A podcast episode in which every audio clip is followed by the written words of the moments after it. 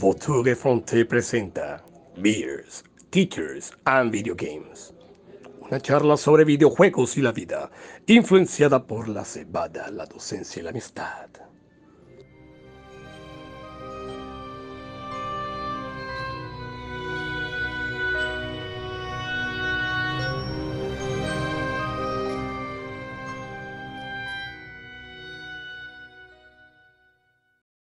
Muy buenos días, muy buenas tardes o muy buenas noches. Sean todos bienvenidos una vez más a su podcast Sex, Drugs and Video Games. No, no, perdón, gente, perdón.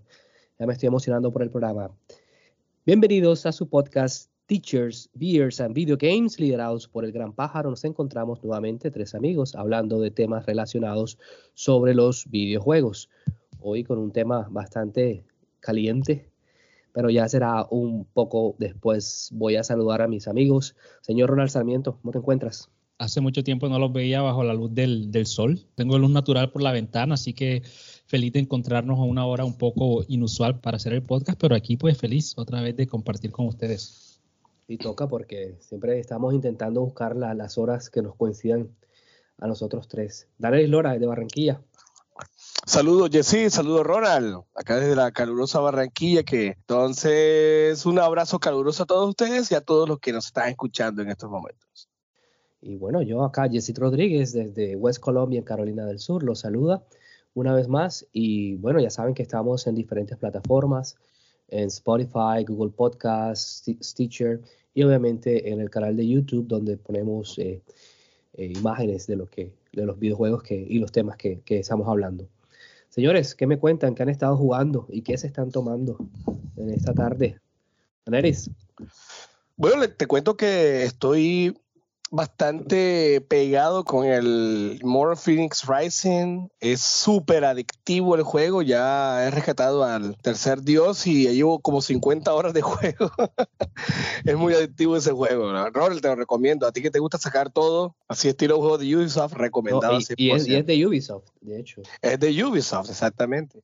Y bueno, cuando lo regalen. Días, cuando lo pones en PlayStation Plus. Está barato el store, por cierto. Sí, estaba en, en, para el Gamepad, no, para el Xbox, estaba como en 14 dólares. Lo vi la semana pasada.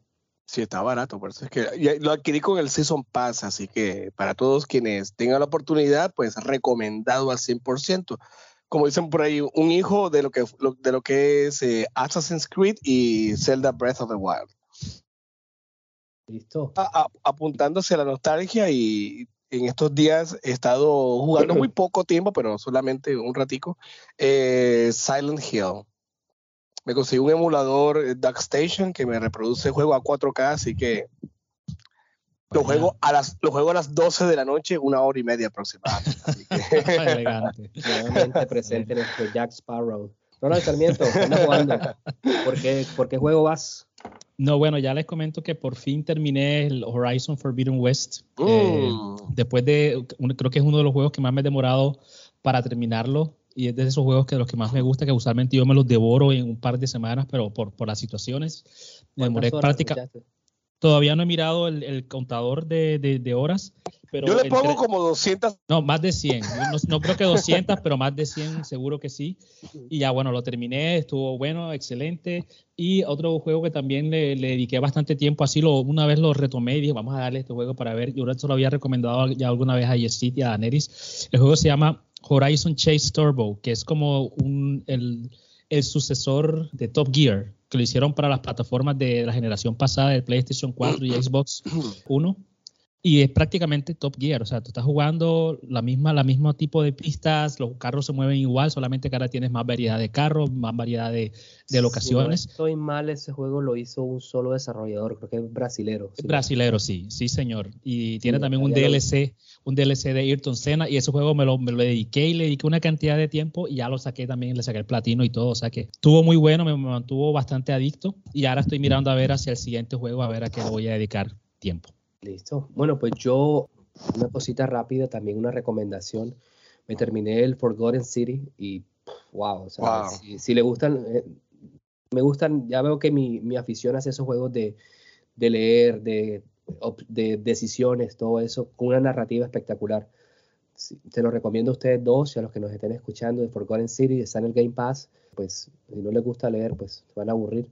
Pero creo que es un juego que incluso un profesor de, de filosofía podría llevar al, al, aula de, de, de, clases porque es excelente. Y bueno, eh, después que lo terminé, empecé Little Nightmare 2, que me lo habían regalado en Stadia hace rato. Entonces, a pesar de que Little Nightmares tiene ese ambiente todo tenebroso, a mí sí, a mí me gusta ese juego porque parece mentira, pero me relaja. Esos puzzles y ese, y esos, y ese ambiente. Lo que sí no me gustó ahora fue que llevo poquitas horas, pero, o sea, ya ahora Six puede disparar o puede defenderse en algunas formas y, y, no, bueno, ya es parte de la, de la mecánica. Bueno, señores, yo como ya notan mi voz, no estoy tomando, de hecho estoy tomando un pedialite, como se dice en Colombia, eh, por mis alergias. pedialite. bueno, los, los defraudo. Ronald, ¿qué te tomas rápidamente? Bueno, vea, Yesid, yo estoy siguiendo tus pasos. Bueno, estuve en, el, en, la tienda, encontré aquí una cerveza que se llama Vedet, pero lo que me llamó la atención es que es una IPA, así como las que te tomas tú. Para, para, mí esto es materia nueva. Tengo que ser sincero, no es la primera vez que la estoy tomando. Yo la probé antes de ayer, que estaba como con, con y no quería tomar Coca-Cola ni nada de esa vaina. La tomé, la primera impresión fue como que, ojalá, esta vaina qué vale, ojalá, y así como toma eso. Pero ya la segunda que me estoy tomando ahora mismo, ya la siento como que, va, está bacanita. O sea, tiene un sabor bastante fuerte, pero, pero se deja llevar. Así que, ajá, de pronto encontré una, una segunda opción al Desperados ahora mismo aquí. Son frutales. Aleris, ¿tú qué te tomas? Bueno, les cuento que fui a la tienda y no había nada bueno. Y aquí, aquí estoy tomándome un Águila Light. Disculpen, no. da pena, pero ajá, aquí estoy un no. Águila Light una panchita antioqueño. no, es una Águila Light, así que esto no va a tener ningún tipo de sabor. Esto, esto es agua de cebada. Bueno, señores, y creo que la pregunta era válida más, más que hoy, como pues ya lo ven en el título. Hoy vamos a hablar de sexo, drogas en los videojuegos, eh, pues haciendo el primer disclaimer que cuando hablamos de sexo no nos referimos a nada pornográfico eh, ni nada por el estilo, sino que juegos que tienen un alto contenido de, digamos que son rated para 18.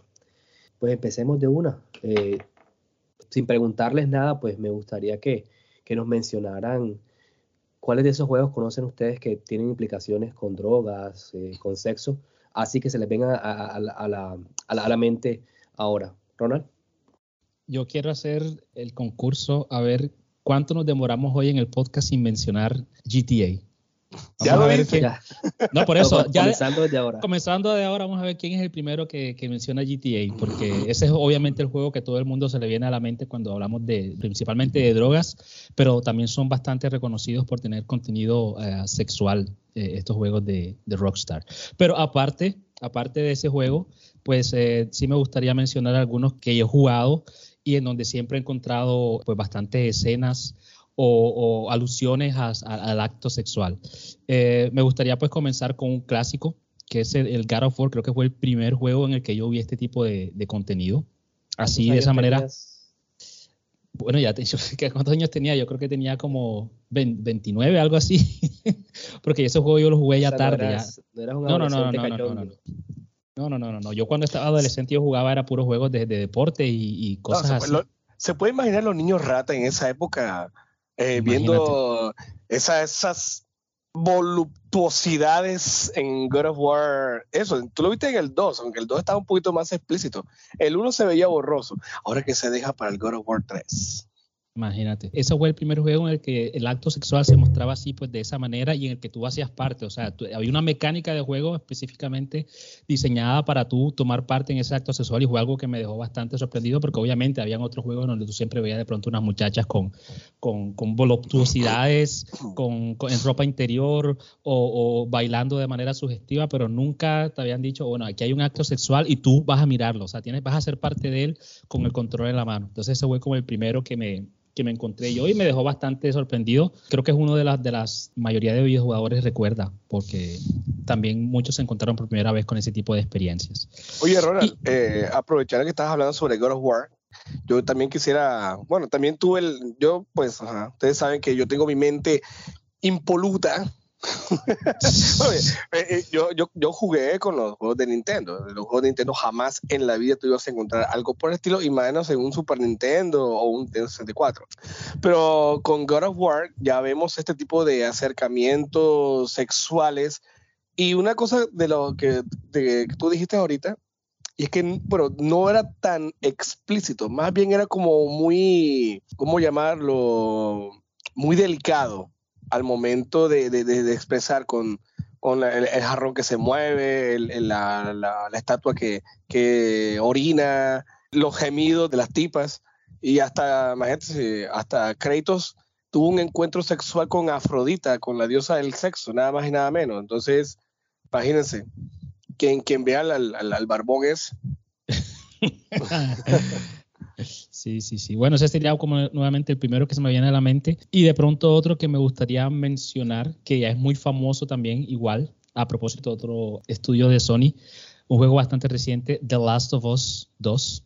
Todos los que lo hemos jugado sabemos que hay una escena, o hay varias escenas realmente, hay varias como alusiones, hay varios momentos en el que tú sabes que está pasando algo, pero hay una escena en el que se ve así, digamos que de frente, o, digamos que de espalda, para ser bastante fieles a lo que estaba pasando en la pantalla, de espalda vemos como dos de los personajes pues se mezclan en, una, en un baile cadente y erótico, que a, mucha gente le, pareció que no le agregaba mucho a la historia, le pareció que era como algo simplemente como para crear un poco de, shock, de llamar la atención, pero bueno, ahí está.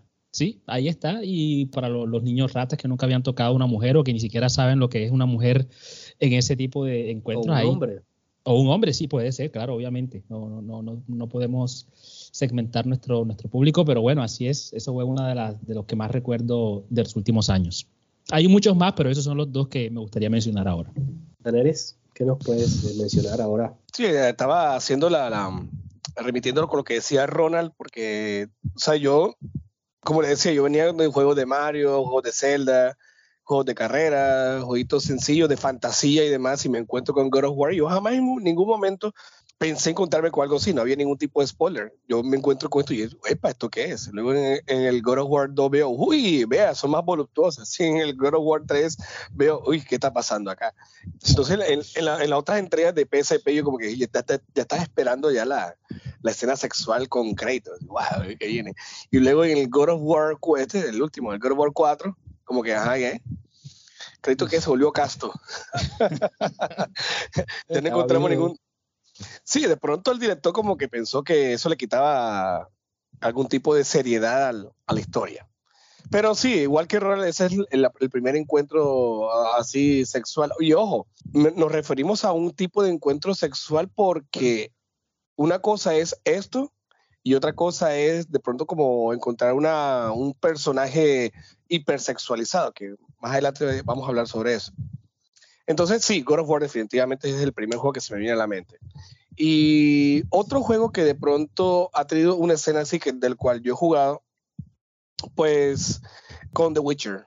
The Witcher, y lo comencé con The Witcher 2. The Witcher 2, el señor Geralt of, Rivia tiene su encuentro sexual con Tris Merigold ya yo sabía dónde apuntaba esto, porque el God of, con, con, con, eh, The Witcher 3, The Witcher 3 también se encontraba, se encontraba bastante encuentros de esto. Hasta tú tenías la oportunidad, si tenías la decisión, tenías un trío con Tris y con, y con Jennifer. Entonces, bueno, yo no, no alcancé a, hacerlo, pero sí, sí lo, lo, lo tuve con, con, Jennifer y con Tris también. Claro, cachondo o, frivia. Independiente, independiente. Sí, es que, no sé el, el, culión eléctrico. Yo no sé si quién, quién le gana, si gana, si gana Kratos o gana, o gana el señor eh. Pero son los dos personajes que se vienen a la mente o de algún juego que haya tenido escenas sexuales. Más adelante sí, hay otros más, como menciona Ronald, pero de los que se vienen a la mente de una, esos dos juegos. Bueno, um, ustedes eh, mencionaron estos juegos, eh, pues la parte sexual, yo quiero irme del lado de las drogas, y pues tengo dos juegos que se me vienen a la mente que pues hacen la semejanza a la droga. Y luego tengo uno que es una, no sé, una teoría eh, que tengo yo de, de, videojuegos.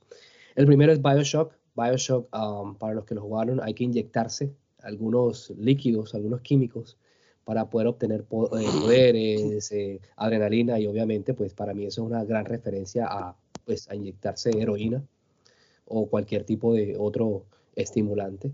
De Bioshock, porque hay que conseguir esas jeringas sí o sí. Entonces, creo que es una, ah, tiene una referencia bastante alta a las drogas, no tanto en la parte eh, eh, sexual.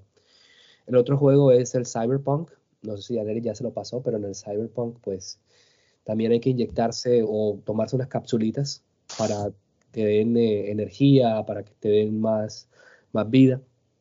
Y obviamente yo no sé si yo comenté acá o lo comenté por interno, pero a mí me sucedió que yo iba a ir a una misión y no sé si el jugador estaba bugueado o no, que terminé hablando fue con un NPC y ese NPC, yo me, o sea, era un hombre y terminé teniendo sexo porque le, le dije que sí, que sí, a lo que me dijo. Y obviamente bastante, bastante explícito, o sea, bastante fuerte de, de para aquí, volteate para allá, no sé qué, entonces... Así le pasa a mucha gente y decir, solamente por decir que sí, que sí, que sí, que sí, que sí, a todo el tiempo. Sí, a todo. Sí, porque, porque yo iba para la otra misión, ya, entonces sí, sí, sí, whatever. Y cuando ya me veo es mejor dicho, pues, pero bueno. Entonces el Cyberpunk tiene también eso y obviamente que los prostéticos, una de las primeras misiones en Cyberpunk hay que rescatar a una, una mujer que está completamente desnuda y también ya saben que en la caracterización de personajes del Cyberpunk usted puede poner su miembro o su vagina o Ah, sus sí, senos verdad. como quiera. Entonces obviamente es un juego que es, no, no se lo recomiendo a ninguno de sus hijos. Citando al chavo. Sí. ¡Qué chuchote! Eh, Citando al chavo. Bueno, acá intentando eh, comportarnos, pero a veces no podemos. Y bueno, y mi, mi teoría loca, que de pronto a, a no le va a gustar, yo creo que Mario, Mario tiene algo de, de, de- de drogas, porque Mario tiene que comerse un hongo Sí, sí. para volverse más fuerte, para tener, poder tener vida, más agilidad. Y obviamente esa parte de, la- de la estrellita, de la, esa estrellita que, que Mario toma y empieza a correr. sí. Exactamente, empieza a correr hiperactivo y eso solamente lo hace algún alucinógeno bastante potente, bastante fuerte. Entonces, Sí. para mí, yo creo que Mario, a pesar de que es un juego para niños, entre comillas, pues tiene esa, esa cosa ahí de, de droga. No sé, Daneri, si, si, si te dañé tu... tu Defiéndelo, defiende a Mario. No, no, no, yo, de, de hecho, eso siempre ha estado ahí. Pero fíjate, Jessy, ahora que tú estás hablando sobre drogas en videojuegos, bueno, yo particularmente no he jugado a ningún Gran Theft Auto, así que no tengo, yo sé que el, Ya el juego está. trata. Listo. Ya ¿Cuánto está duró? 30 minutos. Yo no he, no he jugado ninguno de ellos de, de Rockstar, luego ya, ya he jugado uno que otro, pero no, no ese. De pronto esto, esto lo puede, lo, lo puede sorprender a ustedes y precisamente en estos días me encontraba jugándolo, Silent Hill. En Silent Hill hay una referencia a tráfico de drogas. Creo que es la droga, la, White Claudia, con el doctor Kaufman, que eh, se encarga de, traer la droga y lo que hace es como llevarla a la gente del, culto este y tenerlos drogados para, ustedes saben, para controlarlos. Pero sí, sí hay una referencia y, ustedes ven la, o se, o muestran la, los paquetes de droga allí. ¿Qué otro juego que yo recuerde que tenga algún tipo de, de droga? Pues, eh, no sé, el Cyberpunk que tú mencionas, Yesir, pero así tan explícito, pues me imagino que en Grand Theft Auto y, y ahora acá en Silent Hill, que es de lo que yo he jugado. Ah, o- haciendo la investigación para este episodio, porque bueno, yo no tengo nada de experiencia con drogas y pues no recordaba así enseguida algún juego que, además del innombrable que acabó de decir Daneris, que también tuviese esa, ese alto contenido de, de drogas. Eh, me, me- me puse a investigar que hay un juego de, de, Elders, de Elder Scrolls Oblivion, ya es un juego que tiene un par de años, ya 10, casi 15 años.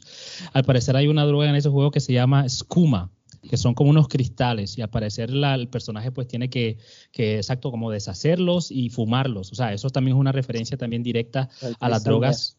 Exacto, a las drogas que uno puede encontrar en la realidad. Pero lo más interesante de la experiencia de, de- de los jugadores dentro del juego es que cuando tú estás eh, bajo la influencia de esta droga, usualmente los NPC no quieren hablar contigo, o sea, no quieren tratar contigo, o sea, eh, te hacen hacia un lado porque saben que estás eh, utilizando alguna clase de, de- droga, alguna clase de sustancia. Incluso eh, una persona, uno de los, de los diferentes periodistas de los, de los videojuegos, se puso en la tarea de seguir, porque entonces hay unos personajes del juego que no los juegas tú, sino que están en el juego.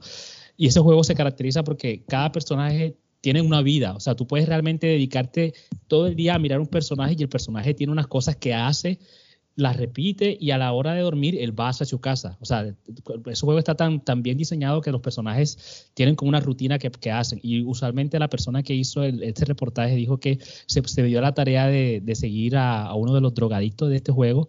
Y el drogadicto lo que hacía era que en la mañana se, se levantaba, después iba a buscar así como dinero por algunas partes y después se reunía con otro grupo de, de drogadictos así en lo que llaman en una drugs den o, una cueva de drogadictos y ahí se pasaba todo el día y la noche otra vez se paraba y se iba a su casa a dormir y repetía el mismo día. Entonces, interesante cómo los, los eh, desarrolladores utilizan eh, eh, las referencias a, los, a las drogas para ponernos a nosotros también un poco de contexto. Y bueno, de pronto sabemos una, una pregunta interesante para, para ustedes de pronto más tarde es, ¿cómo ven ustedes esto de que las drogas las presentan los desarrolladores como de una manera tan, tan mala, como que es algo que no se debe hacer? Pero otras facetas de la sociedad las presentan como algo completamente eh, normal, así como la violencia o incluso el alcohol. Yo pues te la respondo de una. Sí, de una. de una, porque es que, Ronald, o sea, lamentablemente es algo que se encuentra en la sociedad, es algo que no podemos huir de, de, de eso. En los videojuegos nos encontramos de esa manera, como tú acabas de mencionar, algo que es malo, pues que de hecho es algo, algo que no es, no es nada bueno. Pero a mí lo que me llama la atención es simplemente montar el tema en el videojuego. Yo entiendo muy bien, yo entiendo muy bien que de pronto el tráfico de drogas pues no es nada, no es nada bueno. ¿Qué hace una droga en el medioevo? En, una, en, en un mundo fantástico. Pues no sé, o sea, lo, lo, lo, que te puede agregar es, o que lo que podría hacer es, no sé, darte más fortaleza, cargar Correcto. más. Sí, sí, sí. Exacto, o sea, podría poner tomarlo, pero no sé, de pronto yo pienso que son como que los deseos de los desarrolladores. como que, bueno, tuve esta experiencia, uh, no sé, no, no, no entiendo. O sea, yo pienso que no hay una necesidad, de pronto en la serie, en las películas, pero en, en los videojuegos no hay esa necesidad, a menos que la historia eh, lo requiera hay una, una, una, historia, algo, pero que haya que sea algo necesario, que sea necesario un videojuego, no sé, pienso que no hay, tanta necesidad en eso. Bueno, yo, yo difiero un poquito porque en parte creo que como igual lo decías tú, es, es un retrato de nuestra sociedad, eh, el hecho de que hay drogas en el mundo y que en muchos países pues ya son aceptadas, legalizadas y que desde cierta forma pues obviamente no para, para juegos infantiles, pero ya juegos eh, mayores, creo que le dan como un, tinte de, realidad y traigo a colación el juego, mi juego preferido de todos los tiempos, Disco Elysium. Disco Elysium, el detective, tiene que, o sea, para lograr des, descifrar ciertas cosas, tienes que empezar a, pensar, entre comillas, y puedes pensar mejor cuando, cuando consumes una droga que ellos tienen que se llama speed, que es como la cocaína, que obviamente te quita salud, pero con eso puedes, el, se puede resolver me, mejor el crimen. Pero entonces, viste, e, ese es el punto, y así, a eso me refiero. O sea, cómo la droga está ayudando a que el personaje piense mejor. Te quita salud, pero resuelves el caso. Entonces, ahí lo, lo que están diciendo es el desarrollador es la oportunidad de consumir droga para que pienses las cosas. Obviamente nosotros no vamos a estar en eso, pero uno que otro loquito por ahí puede estar haciendo, o de pronto aquellos niños que los padres están revisando qué es lo que están jugando realmente. Sí, no, por eso, o sea, obviamente ya que depende de cada quien. Y, y, por ejemplo, y te digo, en el mismo juego de Disco Elysium hay una, hay una parte, una misión en que tú te encuentras con unos vagabundos, unos drogaditos, y ellos tienen algo que tú necesitas, la única forma de, de obtenerlo, y esto lo dicen enseguida, necesitamos drogas, ¿tienes drogas? Entonces, si tú tienes, se las das, o si no tienes que ir a comprarla, o sea, es, se mueve con muchos aspectos de la, de la realidad que, que yo los encuentro que le dan ese un toque más de, de, de, realismo. Lo que no me gusta tanto es de pronto que los, eh, los desarrolladores intenten colar referencias a las drogas en cosas que son como, como simples, o juegos que, que, que, no deberían tenerlos, como los juegos infantiles, perdón, para pues poner todo, porque como dices tú, o sea, los desarrolladores ponen sus experiencias en el juego. Entonces, por, yo creo que sí se necesitan, pero dependiendo el, juego. No consuman drogas, en el, en el, digo, se necesitan en, en, los juegos. A mí lo que me parece bastante hipócrita es, por lo menos, si tengo un ejemplo concreto, es el juego Doom.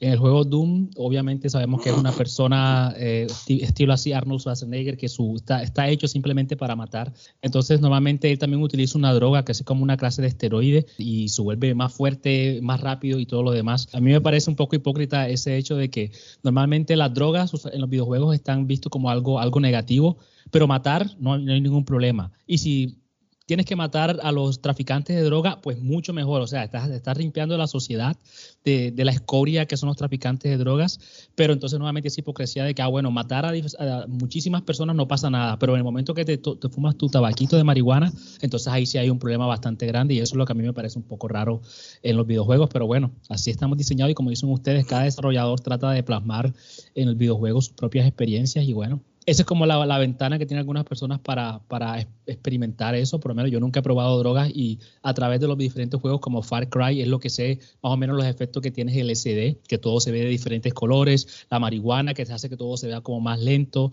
Entonces, de esa manera es, digamos que positivo, entre comillas, porque te da como una manera de experimentar cosas que de ninguna otra manera pudieses experimentar pero sí me parece un poco eh, extraño esa hipocresía de que, bueno, drogas no, no, no, no, no, pero matando, matar, matar, sí. Matar ahí sí mata a quien quieras, que no hay ninguna clase de inconveniente. Igual tú sabes que los, los juegos, los videojuegos son productos que van a un público y obviamente tienen que venderse. La forma de venderse es simplemente, como dices tú, enmascarar eso y decir, bueno, sí puedes estar matando, pero ojo con que no, no promovemos las drogas. Entonces, eh, yo así también eh, estoy de acuerdo contigo que es, es, muy hipócrita de esa parte, pero bueno, la gente tiene que vender eh, su producto. Podemos seguir eh, por lo que hablaba eh, Daenerys ahorita. Quisiera pues que nos comentaran o comentarle a la gente sobre la hipersexualización sobre todos los personajes.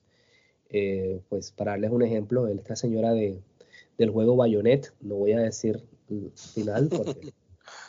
Juego el burro.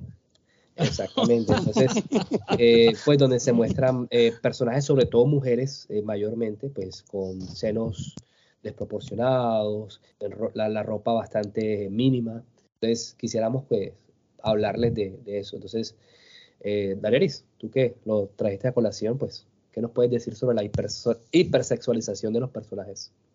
Sí, claro, lo que pasa es que obviamente el sexo vende. Y si un personaje femenino y carismático se muestra o muestra literalmente eh, su cuerpo, pues obviamente va, se va, la gente va a enfocarse a eso. De pronto, si encontramos a la princesa Peach con un escote, pues te aseguro que no solamente los niños jugarán Mario. Pero sí, han habido una... Daniel, ¿has visto a Bowsette? ¿Has visto esa imagen de Bowsette? Es que Bowsette es muy sexy. O sea, ella, no está, mm, está, mostrando, pero es sexy. La, la, la, sensualidad que ella, que ella aflora, aflora de ¡Qué chochote! Tiene que poner esta imagen en, en, en, en, YouTube. Sí, o sea, definitivamente la hipersexualización tanto de esas waifus que son esas niñas todas cute, todas pequeñitas, a esas que son pues adultas y que son mostronas. Entre, entre otras, yo tuve un acercamiento con este juego de, de King of Fighter con Mai Shiranui. ¿Se acuerdan? En The King of Fire 96, ella, pues, eh, en su pose de pelea, brincaban sus voluptuosas y grandes glándulas mamarias desde, ese entonces uno decía, uy, eh, eh, uno no, se, no se concentraba bien viendo a, a Mai Shiranui. Y como, bueno, como, como hablamos ahorita, Ronald también, hablaba de los, juegos de, de, Final Fantasy también, que algunos, algunas son, son muy sexy, esa sensualidad le aflora. En estos días estaba viendo que no había tanta necesidad, bueno, bueno, el, Hidoko Kojima sale con unas locuras siempre. El personaje de Quiet, qué personaje tan hipersexualizado de una manera que no tiene. bueno, de pronto porque Kwai necesita el, agua y demás, pero es que Kwai está demasiado, no solamente hipersexualizado, sino que está Disculpa, de, de, qué juego es? Metal Gear 5 de Phantom Pain. Dale. Eh, ese es un personaje que no había tanta necesidad de, colocarlos así, de, esa manera. Eh, todo lo que se miren a la mente en este momento, obviamente hay una cantidad, entonces, eh, pero a veces, no sé, el diseñador de personaje lo hace como, como lo acabo de decir, como que voy a, acercar al, público para que compre más este producto. ¿Y cómo? Bueno, con el sexo. Ese, esa explicación que, da, que dio Kojima para poner a Quiet así sin ropa y que no, que es lo que pasa es que ella necesita, ella respira por la piel, imagínate de eso, cachondo Kojima ese. Una metiendo los monos, sí, queriendo O sea, meter los eh, monos aquí. Eh, eh, esa no es la que está como en un helicóptero. Esa, esa sí. misma, Ah, esa misma. y, Se pone a jugar con el agua y se ponen cuatro. ¡Ay, ay! Sí, sí, por- Ah, precisamente por eso. O sea, ahora que hablas de eso, me, me recuerda cuando estaba jugando Metal Gear Solid 5, el hecho de que, eh, exacto, normalmente tú ves así a, a Snake que está así enfrente del helicóptero y en la parte de atrás está Quiet así como haciendo, está contorsionándose, así se pone a veces así en cuatro y, y normalmente tú puedes, en ese, en ese momento tú puedes hundir alguno de los botones y puedes acercar la cámara. Y puedes darle así como un zoom hacia, hacia el trasero de Quiet y eso todo el mundo pues se volvió loco, obviamente los niños ratas estaban eh, haciendo de las suyas en ese momento y algo que hizo Kojima lo pongo no sé como para redimirse de no yo no soy yo no soy así tan tan rata yo soy yo soy yo soy serio yo soy serio entonces cuando sacó el siguiente juego el, el Death Stranding normalmente tú sabes que el personaje que es ah, Norman Fetus no, Reedus, Norman, no, Reedus. Fetus Fetus Fetus Readers. Fetus no por el feto sabes que tiene un Ah, feto Fetus. Entonces, normalmente hay un momento en el que tú también lo puedes ver así, él está como sentado y en ese juego también tú puedes hundir un botón y puedes acercarlo así. La cuestión es que en el momento que tú quieres acercarlo hacia, hacia su pene, o sea, como hacer lo mismo que, que estabas haciendo con Kwai, pero quieres hacerlo con él, él, el mismo, el mismo personaje, él se cubre. Pone las manos hacia hacia adelante y se cubre como que, "Ey, ¿qué estás haciendo? Maldito, déjame, déjame quieto. Y si lo sigues haciendo, si lo sigues molestando en algún momento, él agarra así la cámara y te pega como una trompada, como que ya cálmate, deja la, deja la vaina. Entonces, Kojima quiso como que, como que, no, es que yo no, yo no soy así, yo no soy así, todo, Burlarse todo calenturiento. Sí, sí, burlándose del mismo. Pero exacto, yo le comentaba a Neris que usualmente, no sé por qué, debe haber alguna explicación, pero la mayoría de los videojuegos que vienen así como de, de, de, de Asia, específicamente de Japón, siempre tienen como un alto contenido, así sea directo o indirecto sexual. No sé por qué, creo que hace parte de su cultura también. Sí. No, y Eh, fíjate también que hablando sobre las waifus también, lo que decía ahorita, a mí lo que me llama la atención, entre otras cosas, estos juegos de, de, de medioevo, es que el caballero está protegido completamente con una armadura que le cubre hasta, hasta los ojos. Pero las mujeres tienen una armadura bastante ligera, o sea, no, no les cubre absolutamente nada y lo que hace es mostrar su, su cuerpo y su, su bello y voluptuoso cuerpo. Es que ella respira no por la piel, la Neri. Por la Seguramente, piel. claro, claro. Esa, esa es- esa es la, la- la única explicación que hay. Por eso, pero Ronald, ¿tú qué piensas de, esa hipersexualización? ¿Y qué personajes te has encontrado así? Eso, eso vende, o sea, eso es lo que vende. La gente, los desarrolladores saben cuál es el público al que están eh, acercándose e incluso saben que a pesar de que eso no sea su público, si ponen una muchacha voluptuosa que está casi desnuda, eso trae un público nuevo y eso significa simplemente mejores ventas para, para todos ellos. Entonces, obviamente, el ejemplo principal creo que de, de los últimos tiempos es Quiet de Metal Gear.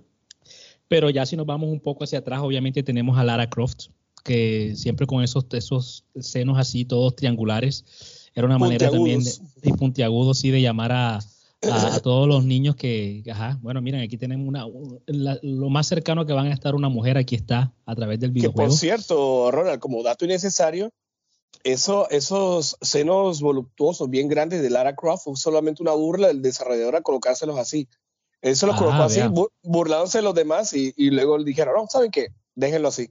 Y ahí quedaron los, los, los, los senos voluptuosos de Lara Croft Vea puntiagudos. Sí. Bueno, yo desafortunadamente yo nunca jugué el, el Lara Croft en esos tiempos, pero ahorita me preguntaba, Deneri, que cuál fue tu primera, primer acercamiento con el sexo o la sexualiza- hipersexualización en los videojuegos, y me viene a la mente, obviamente, entonces sería eh, Orchid. Si, re- si recuerdas Orchid de Killer Instinct, cuando Claro. te hacías esa, esa Fatality, que ellos no tenían nombre, no sé cómo se llamaban, pero era lo más parecido a una Fatality de Mortal Kombat, que ella se daba la vuelta y se desbotonaba así la camisa y el personaje se le salían los ojos así y se moría de un infarto. Ese creo que fue el primer momento en el que yo dije, uy, existen las mujeres y los pechos grandes y mucho cuidado porque me voy a dar un infarto. No, es que Orchid y esa, ese traje tan ceñido verde se Claro. le veía un... Y ya desde ahí hasta Mortal Kombat 9, que fue ya pues el, el ejemplo máximo de qué tan grandes pueden ser los senos en unos videojuegos. Pero bueno. Pero, pero fíjate que, Ronald, que hablando sobre juegos de pelea me llama la atención también eso porque, por ejemplo, Street Fighter Ustedes ven la- la- las piernotas esas de Chun-Li. Creo que una, una pierna de Chun-Li es como las dos mías y mis dos brazos. Una sola pierna de ella. Otros personajes como Kami, otros personajes de los nuevos que también están ligeros de ropa. Esta luchadora que se me pasa el nombre en estos momentos. Son, son de, esa, de esa manera. Bueno, acabas de mencionar ahora Mortal Kombat, el, el vestido de Milina, que, eh, que también era, eh, es demasiado innecesario, pero ellos necesitaban esa sensualidad, atrapar al público ahora para continuar con, la, con lo que viene después. Pero una de las cosas que me llama la atención, no sé si ustedes lo, lo recuerden también, había un juego llamado Dead or Alive. Dead or Alive. Era un juego de, lucha, de pelea normal, que tenía ciertos personajes femeninos voluptuosos, los cuales fueron hipersexualizados. Tanto fue el auge, tanto fue el éxito de, de los personajes así, que sacaron un juego exclusivamente con los personajes femeninos en vacaciones. en vacaciones entonces, ellas se ponen a jugar ciertos jueguitos eh, activos, los cuales les permiten que eh, glándulas mamarias empiecen a saltar y sean bastante sugestivas. Le puedes comprar un vestido de baño, el DLC que les compras entre más mínimo, pues obviamente mejor. Entonces, sí, eh, ahí en ese juego definitivamente hay una hipersexualización. No sé si las mujeres se entrenen molestas con eso. Esa es hi- Pues- hipersexualización el juego. Sí, totalmente. Entonces, haga- hágase una idea y a recrear la vista. Sí, pues eh, completamente de acuerdo con ustedes. Eh, también quiero pues eh, mencionar esos juegos eh, online donde hay que comprar skins y cosas así. No, no, pues no lo he jugado, pero lo que he visto documentales y lo poco, lo poco que he visto es que esas skins de mujeres también son, como decías tú, Valeria, con poquita ropa. Pues también es las super armaduras, pero solamente son dos tirantes. Y obviamente que eso, lo dicen ustedes, llama la, la atención. No importa eh, que se esté vendiendo, si se pone un cuerpo bello ahí, ahí, ahí pasando, pues. Un personaje que también quiero mencionar, además de los que vieron ustedes, es eh, Miranda Más efecto es. de Mass Effect 2. ¿sí? Ah. De Mass Effect 2. Miranda en el primer juego, porque ese juego fue remasterizado, en la versión original uno le podía hacer, ella, todas las escenas que comenzaba siempre comenzaban con su trasero. Siempre había un plano al trasero de ella, siempre, siempre, siempre. Eso lo quitaron ahora en, el, en la remasterización y obviamente que de lo que más atraía de, ese juego, imagínate de esos adolescentes en esos años, pues viendo eso. Y de hecho, muchos de los personajes que hemos eh, hablado aquí ahora, si ustedes se dan cuenta, muchas eh, modelos o actrices los recrean en versión pues, probablemente en live action. ¿Cómo se llama eso? El cosplay, que le llaman. Cosplay. Y obviamente que eso vende también. Entonces, mucha gente paga mucho dinero por ver esos cosplay. Pues el sexo está, está presente y, el- y, y los videojuegos creo que han sido un detonante. Y bueno, con el anime, obviamente, y el manga, supongo, eh, para, para, estos, para estos géneros. Entonces, Pero es que Mass Effect, Jessy, yo- el, el logo, el logo de Mass Effect creo que es una frase que nosotros decimos en la costa de Colombia, que no la quiero decir así porque es un poco vulgar, pero yo creo que la mejor manera que puedo ponerla es a fornicar, a fornicar, que el planeta dejará de existir pronto. O sea, Es que, Porque- Ronald, es que no es Mass Effect, es As Effect. Porque creo que incluso ahí, eso no quiero hacer spoiler de Mass Effect, pero creo que ahí termina. O sea, hay que fornicar, a fornicar, porque a fin de cuentas el mundo se acaba. O sea, Mm, entonces- no, y, y- y de hecho tú sabes que tú puedes eh, pues, meterte a la cama con todas las protagonistas femeninas de, y juego, los del dos protagonistas, y los o sea, protagonistas. Así como Valeria, pues yo resulté con mala suerte. Y no, no Garrus. Te fuiste a la cama con Garrus. Hecho, No, yo, ni- yo no fui, fuiste con tú. No, que tú estabas hablando ahorita que, La que, quieren barajar, la quieren que barajar. no pudiste, ¿cómo se llama? Bueno, pues yo quería con Miranda y no sé. Ahí está el, el, el efecto. Ahí está, ahí está. Ahí El está. Ah, efecto sí que no se podía. El efecto más, más as. Entonces, Más as. eh, la hipersexualización es una arma de ventas que bordea entre lo moral y lo no moral, pero se sigue usando y creo que no la van a dejar de, de- de- de seguir usando porque, como decías tú, Ronald, creo, el público target muchas veces es el adolescente.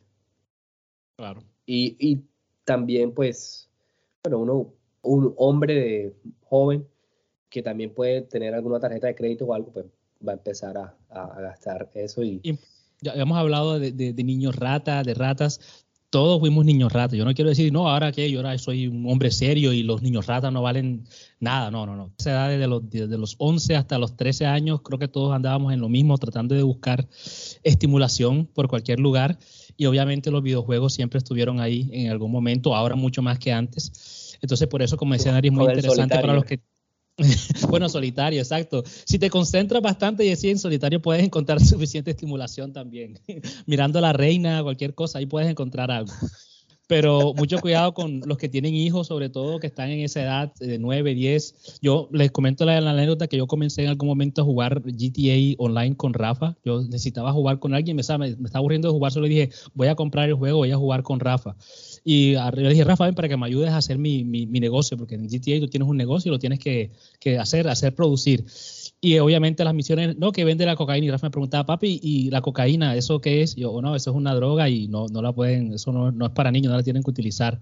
Ah, bueno, bien. ¿Y por qué tenemos que matar a toda esa gente para vender la cocaína? Yo, no, ya listo, apague esa vaina.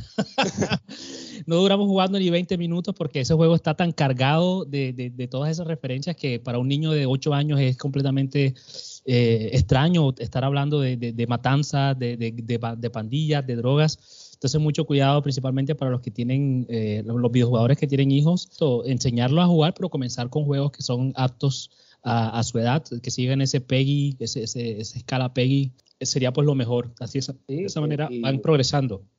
Y que sobre todo no, no esos juegos que los guarden, que no los dejen así tan, tan a la vista, porque el niño puede coger el control y simplemente, pues, por la por la carátula desde el juego puede dar y, uno no sabe porque todo el tiempo no, no, no estábamos con ellos. Entonces, así como dice Ronald, mucho cuidado. Peggy 18. Bueno, no sé si por ahí se les queda en la mente algún otro personaje o podemos eh, seguir hablando de, de, algo más. A mí se me ocurre algo gracioso para mí. Bueno, nuevamente aquí vamos, ya van tres veces que hemos hablado del juego. En GTA, en la historia, hay una parte en la que uno de los protagonistas tiene que hacer un trabajo de paparazzi. Entonces está persiguiendo a una, a una, una celebridad. Y en el momento que, la, que él la encuentra, se mete como por, por detrás de una casa, por el garaje, y le quiere tomar la foto. Esa celebridad está teniendo sexo con, una, con otro personaje. Entonces él le toma la foto y obviamente después vende la foto y se vuelve, eh, vuelve rico porque obtiene suficiente dinero lo que, a mí, lo que me parece gracioso y tan, la creatividad de la gente me sorprende tanto, esa animación, porque es una animación bastante explícita, la persona está así, la, muchacha está así como en una mesa doblada y el, y el, personaje masculino está por detrás, pues haciendo el acto con ella. Esa animación, algunos de esos modders de, de GTA la sacaron de la historia y la traspasaron al modo online. ¿Y qué hicieron con eso? Tú a veces ibas caminando así por la calle y esos modders te colocaban a ti esa animación y entonces tú veías a tu personaje así doblado y había otro personaje dándote por atrás así, pac, pac, Y tú decías, pero ¿qué está pasando? Obviamente, a mí me pareció gracioso, pero estuve leyendo y obviamente si tú eras una mujer que estabas disfrutando del juego GTA, caminando por la calle y de pronto veías que una persona desconocida estaba pues haciendo el acto a tu personaje, obviamente puede ser una, una, una, experiencia bastante desagradable. Entonces, nuevamente, ese tipo de juegos no son los ideales para todo tipo de público, pero nuevamente también esa creatividad de los, de los, de los modders, la creatividad humana de sacar de cualquier cosa tratar de, de, voltearlo y presentarnos una imagen completamente distorsionada de lo que realmente es esa, esa que tuve tú acabas de mencionar algo muy interesante con respecto a los mothers. Los mothers, ellos afloran ese, e, e, esa, ese sentimiento reprimido con respecto a las mujeres. Son los reyes ratas. Los reyes rata. Eso definitivamente. Yo he visto unos videos en YouTube de Resident Evil 2 y 3 que a Claire, a Ada y a, y a Jill la han cambiado, pero de una manera impresionante. Ahora, no dejemos atrás a a esta señora, la de Dimitrescu. Imagínense, todo lo que han hecho a, esa señora. Yo vi el mod ese que está ya completamente desnuda, está caminando por la mansión sin ropa, y con las tremendas cosonas así delante. No, no, no. Entonces ellos se aprovechan, obviamente. Entonces, solamente en PC, eso no se puede hacer en las consolas. Entonces, solamente en PC ya se pueden imaginar la cantidad de adolescentes mm, teniendo la oportunidad de jugar ese tipo de juegos con el mode, el cual despista a cualquier, a cualquier personaje. ¿Qué se deja? ¿Qué se deja que un padre, un papá esté viendo a un, a, su hijo jugar este tipo de juegos así. O sea, es, entonces es mejor, en este caso, pues, tener un control con la consola, porque con modes lo que, lo que se venga. Eh, bueno, eh, hablando un poquito de, pues, estamos hablando de la, de la sexualización, se me ocurre, pues, eh, pues, preguntarle su opinión sobre si los videojuegos en general, sobre todo estos juegos para mayores, son buenos para que una mujer los pueda jugar, porque nosotros como obviamente hay el, la gran cantidad de videojugadores que hay en el mundo, pues hay la mayoría son hombres. Claro. Entonces, son accesibles, son de buena digestión estos juegos para, para las mujeres, o, no se sale. Obviamente no tenemos una mujer aquí, si hay alguna en el público que nos quiera dar eh, eh, su opinión, pero ¿ustedes qué, qué, qué, creen de eso? Porque yo personalmente creo que no. Pues yo no he tenido la oportunidad de, jugar un tipo, un, juego de ese estilo. No, sí he visto que, sí sé que existen, sé que hay unos juegos los cuales si haces ciertas misiones, el personaje va al final como que a copular contigo. Tienes que convencerla a que ella lo haga, pero yo no he tenido la oportunidad de hacerlo. La verdad es que no me llama la atención. Ahora, yo soy un videojugador normal, no, es nada, nada diferente. Ahora, ¿qué se pueden imaginar a una, una muchacha que las mujeres, bueno, hablamos ahorita que en general las mujeres no es que jueguen tanto, sí las hay obviamente, pero no, es que le llame tanto la atención los videojuegos.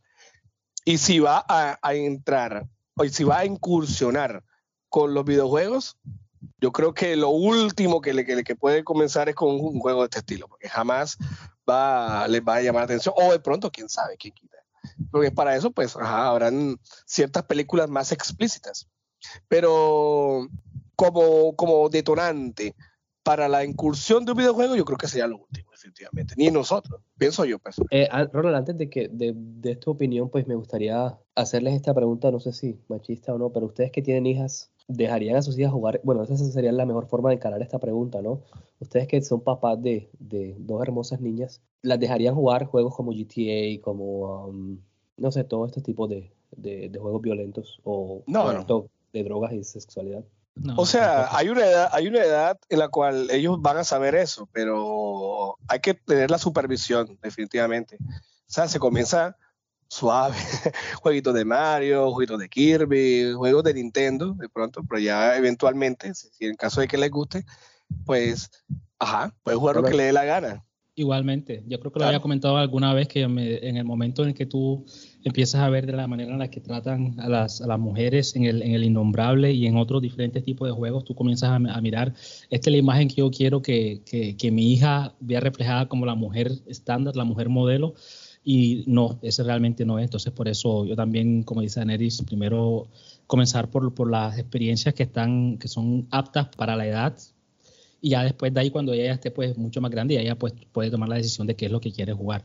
Eso principalmente en lo que tiene que ver con, en general, drogas y sexo. Ahora, cuando hablamos específicamente sobre, sobre sexo y la primera pregunta que habías hecho, Yesid, yo pienso que, bueno, no, no podemos tampoco como poner a la mujer en esa caja de que, ah, no, las mujeres son pues las prudentes, las que no, no, no, tienen ningún contacto sexual, las que están siempre de lado, ¿no? Porque las mujeres también son niñas ratas, o sea, así como hay niños ratas, también hay niñas ratas igual, que solamente están pensando en, en obscenidades, eso, eso es normal, eso es normal sobre todo en una, en una edad específica del ser humano.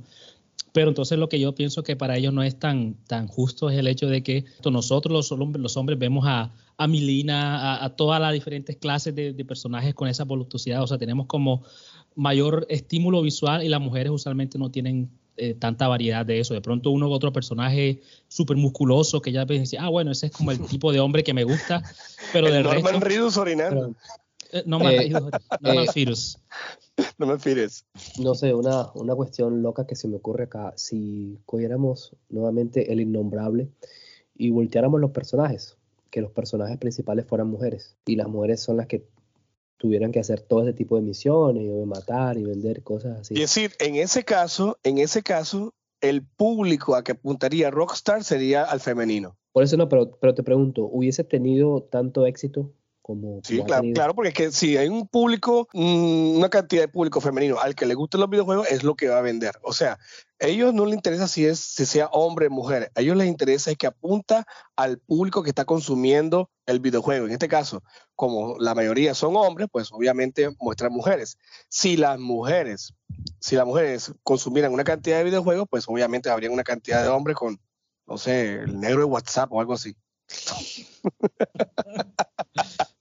Sí, así es. Lástima por las mujeres que no tienen exacto tanto, no, no, no, no las, no las consienten tanto como nos consienten a, todos, a nosotros, a los hombres, pero bueno, Mm, Yo creo que no hay, no todo el tiempo necesidad de hipersexualizar. De hecho, no, no creo que debería, porque hay personajes femeninos que lo hacen muy bien. Y, y me viene a, la mente eh, Senua de Hellblade, que es un personaje, pues, con una potencia que se, o sea, todo el juego está en los hombros de ella.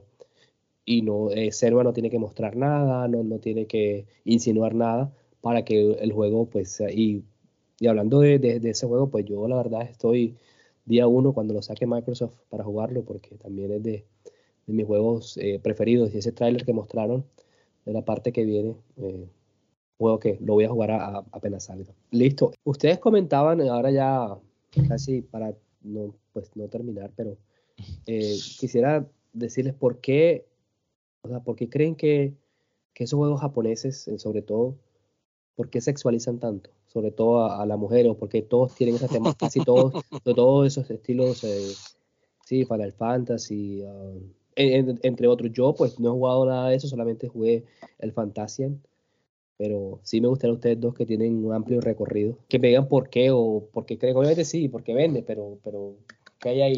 Y es decir, ahí lo que hay es una realidad que no se puede esconder de lo sucio que podrían ser, entre comillas, lo que podrían ser algunos hombres ahí en Japón. Todos saben muy bien que hasta en Japón se pueden conseguir hasta, hasta panties usados y lo, puede, y lo venden así en línea. No lo vayamos tan lejos. En la, ha- hay series, eh, en, por ejemplo, el maestro Roshi, todos sabemos cómo es el de enfermo el maestro Roshi, o, o el maestro medio. Japosai. También, maestro Japosai que anda robando la- las panties de la... O sea, hay, ellos saben cuál es la realidad de su sociedad y cómo esos viejos verdes son tan, no sé, no, no quiero utilizar la palabra enfermos, tan, tan, no sé, uno depravado, peor todavía, en, ese, en ese aspecto. Entonces, como ellos saben muy bien cómo es eso, ellos crean personajes hipersexualizados, porque los hay, hay, hay es- ese tipo de gente. Y saben ellos muy bien que, que están y eso es lo que, lo que va a vender simplemente. Pero ellos saben cómo es su gente y ellos apuntan a que, esa, a que ese producto sea consumido. Completamente de acuerdo, eso es cultural. Yo, pues yo pues nunca he estado en Japón, tampoco he tenido contacto directo con alguna persona proveniente de Japón, pero sí me gusta ver programas, me gusta leer un poco aquí y allá. Y eh, por lo menos acá los programas que veo en la televisión de Europa sí hacen bastante énfasis en esa parte de la cultura. El sexo para, para Japón es algo como bastante tabú.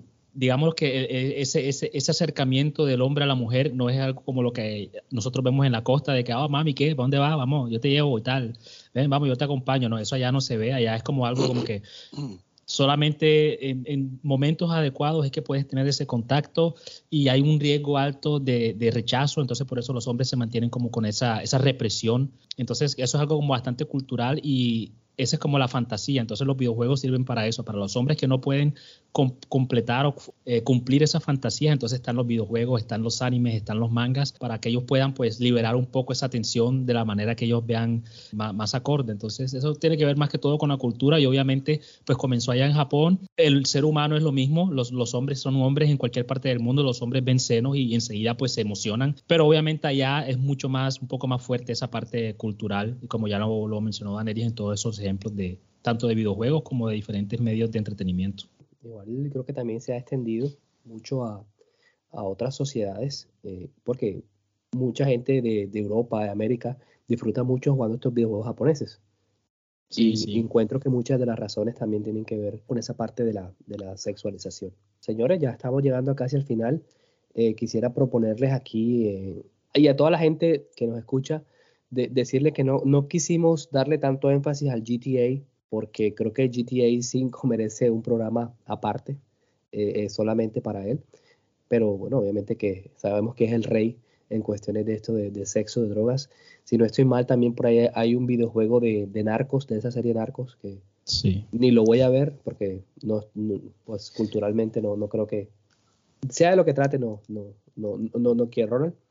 Tengo una pregunta para ustedes. Aquí también ahora se me ocurrió de repente.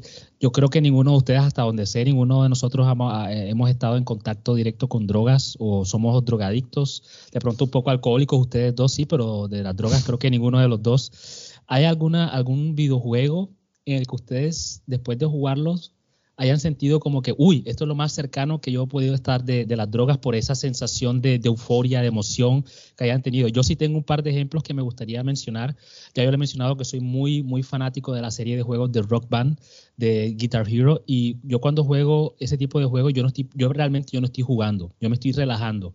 Yo pongo el CD, me pongo la guitarra encima, pongo a sonar música y comienzo a mover mis dedos. Y yo en ese momento yo no me siento que estoy enfrente de una consola, simplemente que estoy disfrutando de la música, relajándome y, y ahí me puedo durar yo cuatro horas. Y entonces yo eso es lo que yo relaciono de acuerdo a lo que he leído, que es lo que más o menos se parecería a algo así como la marihuana, que tú simplemente te sientas, te relajas y todo se siente como que bacano, todo se siente chévere, nadie está de mal humor, todo el mundo está como que bien. Yo pues rápidamente se me viene a la cabeza nuevamente el final, los dos finales de, bueno, el final de, Disco Elysium, que tiene varios, pero el que yo viví fue una cosa que de verdad me, me, o sea, me dejó impresionado, me dejó bastante agitado. Y el final de la misión suicida de Mass Effect 2, porque ya lo he comentado acá, quería que otros personajes, porque no, no quiero hacer spoiler. Pero Misión Suicida, pues ya saben de qué se trata, ¿no? Una misión kamikaze. Los que sobrevivieron, pues me dejaron pues, como un vacío. Bueno, no, perdón, los que no sobrevivieron me dejaron como un vacío así de, de, emociones y pues quería como compensarlo de, de, alguna manera y lo terminé y me tomé una cerveza, como para que mientras pasaban los créditos y todo eso. Entonces, por ahí, ahí es uh, the top of my head. ¿Aneris? Claro, a morder un hongo, coger una estrella y salir corriendo. es lo único que hay. Pobre, pobre, pobre Daneris con sus juegos de Nintendo. Te hace falta calle, te hace falta calle. Sí, me hace falta calle. Bueno, señor. Mi, mente impoluta. Ya, pues llegando al final, para no extendernos más, quisiera preguntarles qué noticias, pues eh, nos pueden comentar que tienen por ahí desde de esta semana. Daneris. estoy acá en, en euforia. Claro, este, Xbox nos lanza su showcase para junio. No hay E3, pero ahí se viene una cantidad de, de bueno, se viene una presentación exclusiva para Xbox, así que si no estoy mal, si no estoy mal, es para el día 12 de junio, ya falta prácticamente un mes para eso. Así que eso va a estar muy bueno y lo que ustedes van a escuchar acá sería World Premiere. Bueno, y siguiendo con, con, Xbox, la venta o la compra de Activision va cada vez haciéndose más realidad porque ya la junta directiva de, Activision le, dio el sí ah, para vender la, la, compañía. Entonces ya falta poco para ver, digamos, todo el catálogo de, de Activision en, el Game Pass. Creo que eso va a ser un killer para, para la, la, competencia. Así es.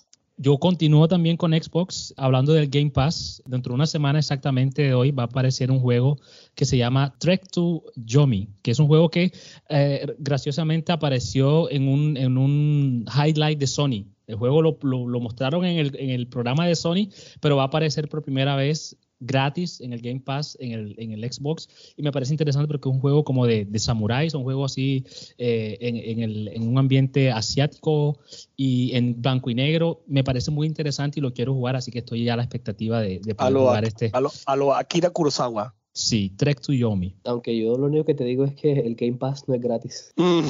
sí. Tenemos esa, esa, esa, concepción ahí en la mente, pero bueno. Eh, bueno, señores, yo creo que hemos abordado este tema lo más profesionalmente eh, posible, a excepción de lo del chavo. el chochote. Citando al chavo, citando al chavo. Bueno, yo, Jesse Rodríguez, desde acá, desde West Columbia, en Carolina del Sur, me despido. Un abrazo para todos. Ojalá, pues, las cosas que y los juegos que, que, quieran eh, lo, lo, puedan obtener. Y nada, hasta la próxima, Ronald. Eh, salchichas y rock and roll. Daenerys. Sí, claro, bastante moderación con estos temas de sexo, violencia y drogas en los videojuegos, no solamente en, en acá, sino también en, en películas, series y demás. Así que mucha moderación y los padres mucha supervisión. Muchas gracias por haber estado con nosotros en otra emisión de su podcast Teachers, Beers and Video Games. Nos vemos la próxima semana o dentro de 15 días con un tema bastante llamativo para todos quienes nos escuchan. So, bye bye.